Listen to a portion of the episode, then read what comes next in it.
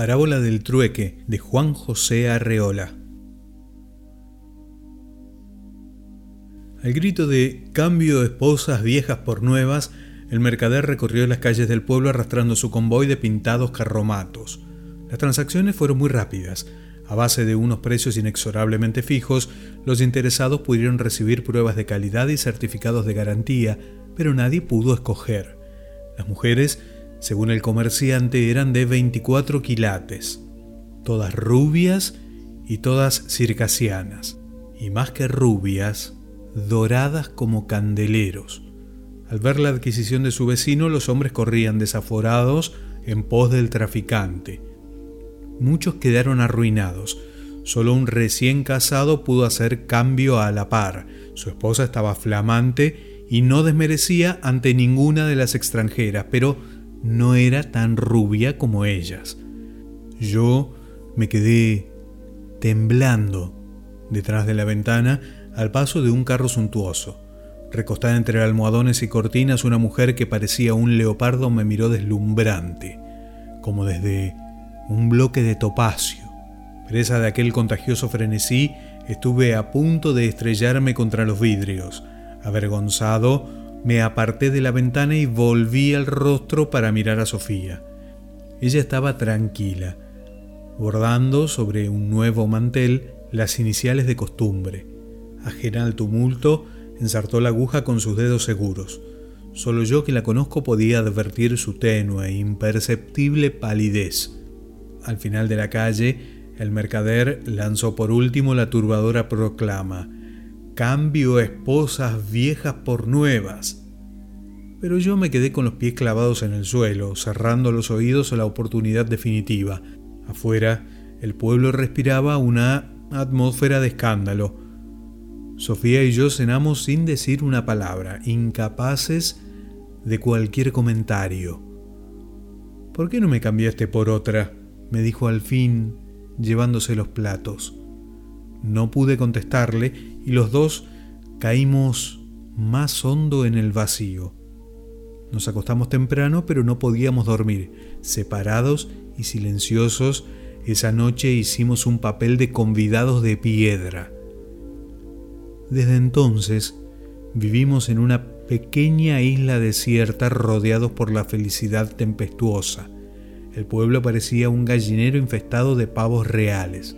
Indolentes y voluptuosas, las mujeres pasaban todo el día echadas en la cama, surgían al atardecer, resplandecientes a los rayos del sol como sedosas banderas amarillas. Ni un momento se separaban de ellas los maridos complacientes y sumisos. Obstinados en la miel, descuidaban su trabajo sin pensar en el día de mañana. Yo pasé por tonto a los ojos del vecindario y perdí los pocos amigos que tenía. Todos pensaron que quise darles una lección poniendo el ejemplo absurdo de la fidelidad. Me señalaban con el dedo, riéndose, lanzándome pullas desde sus opulentas trincheras.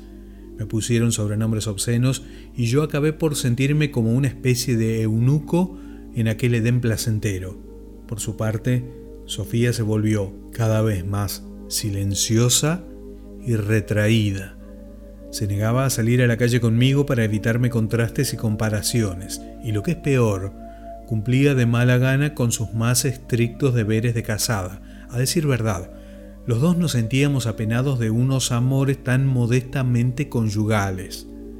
Su aire de culpabilidad era lo que más me ofendía.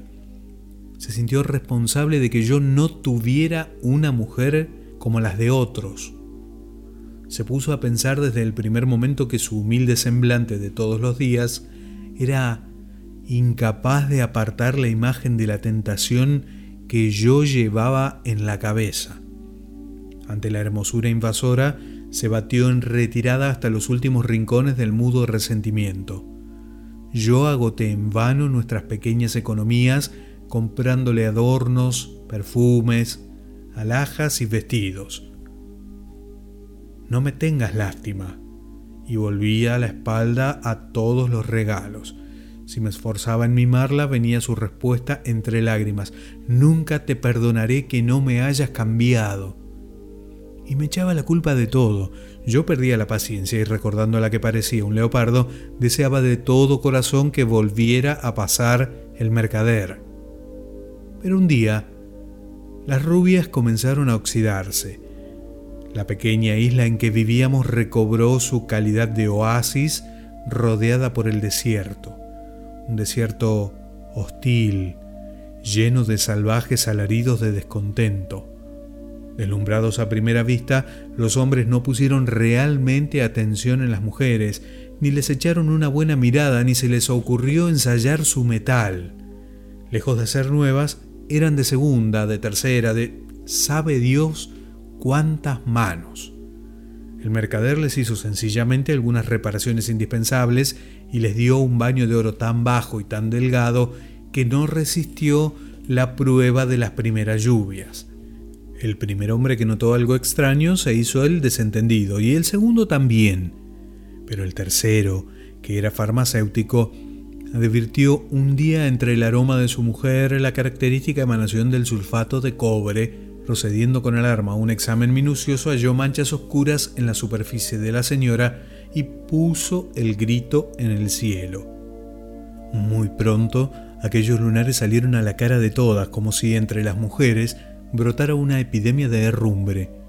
Los maridos se ocultaron unos a otros las fallas de sus esposas, atormentándose en secreto con terribles sospechas acerca de su procedencia.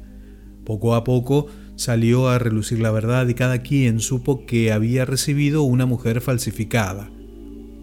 El recién casado, que se dejó llevar por la corriente del entusiasmo que despertaron los cambios, cayó en un profundo abatimiento, obsesionado por el recuerdo de un cuerpo de blancura inequívoca, pronto dio muestras de extravío. Un día se puso a remover con ácidos corrosivos los restos de oro que había en el cuerpo de su esposa y la dejó hecha una lástima, una verdadera momia. Sofía y yo nos encontramos a merced de la envidia y del odio. Ante esa actitud general creí conveniente tomar algunas precauciones, pero a Sofía le costaba trabajo disimular su júbilo y dio en salir a la calle con sus mejores atavíos, haciendo gala entre tanta desolación. Lejos de atribuir algún mérito a mi conducta, Sofía pensaba naturalmente que yo me había quedado con ella por cobarde, pero que no me faltaron las ganas de cambiarla. Hoy salió del pueblo la expedición de los maridos engañados que van en busca del mercader ha sido verdaderamente un triste espectáculo. Los hombres levantaban el cielo los puños jurando venganza. Las mujeres iban de luto, lacias y desgreñadas como planideras leprosas. El único que se quedó es el famoso recién casado por cuya razón se teme. Dando pruebas de un apego maniático, dice que ahora será fiel hasta que la muerte lo separe de la mujer ennegrecida, esa que él mismo acabó de estropear a base de ácido sulfúrico.